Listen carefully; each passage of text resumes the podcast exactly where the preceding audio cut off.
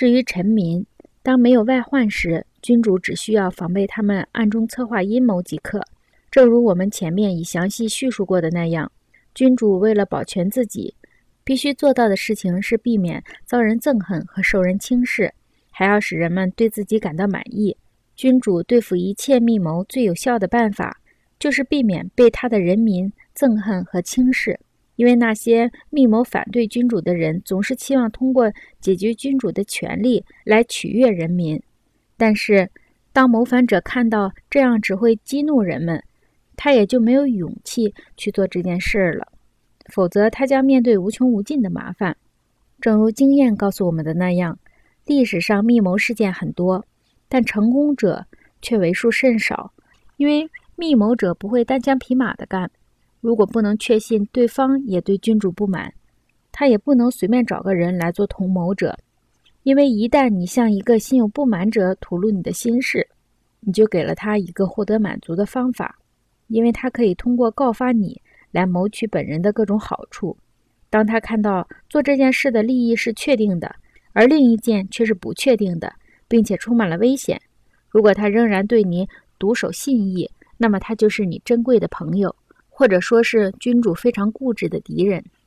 在此，我简要总结一下：我认为，在密谋者一方，除了焦虑、嫉妒、担心受惩罚的恐惧之外，再没有别的什么了；而在君主一方，有的是君权的威严、法律、朋友和国家对他的保护，再加上民心所向。如此，无论谁想轻率地进行密谋，都不大可能。同时，通常，密谋者在实施他的阴谋之前，不得不有所顾虑。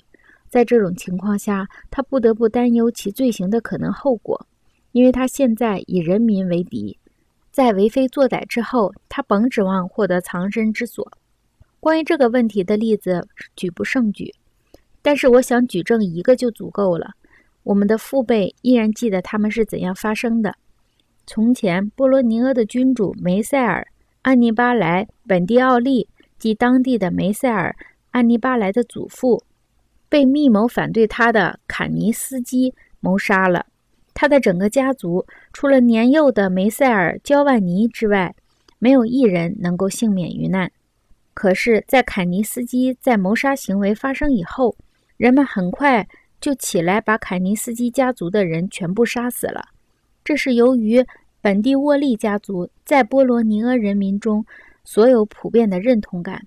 虽然在安尼巴莱死后，再没有哪个活着的家族成员有能力统治这个国家，可是当波罗尼厄人听说在佛罗伦萨有一个本地沃利家族的人，这个人一直由一个铁匠养大，他们就到了佛罗伦萨迎接他，并且把这个城市的政权交给他来摄政。于是。这个城市就由他一直统治着，直到梅塞尔焦万尼长大能够亲政为止。因此，我认为，如果君主受到人们的尊敬，就不必过于担心那些密谋活动；但是如果君主受到人们对他的敌意、仇恨，那他就得处处提防所有人、所有事儿。因此，组织完善的国家和英明的君主都非常留意不把贵族逼上绝境。同时使人们感到心满意足，因为这是君主必须保证的最重要的目标之一。在我们这个时代，组织最完善、管理的最好的国家是法国。在这个国家里有许多很好的制度，这些都是国王享有自由和安全的基础。其中最首要的一个制度就是议会及其权力制度，因为国王的创建者一方面了解贵族们的野心和胆大妄为。认为有必要给他们的嘴巴套个橛子来控制他们。另一方面，考虑到人们因为惧怕贵族，从而憎恨贵族，君主要想办法使他们感到安全。但是他不急于使之顺利实施。为了避免因为支持人们而遭到贵族斥责，或因为袒护贵族而遭到人们的斥责，他设立了一个仲裁机构。这个机构既可以抑制贵族，支持平民。同时又不需要国王来承担责任。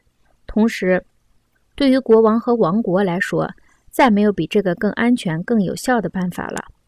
从中我们可以得出另一个值得留意的结论对于需要承担连带责任的事儿君主应当委托臣仆代理而那些不会施恩的事情则要亲自去做。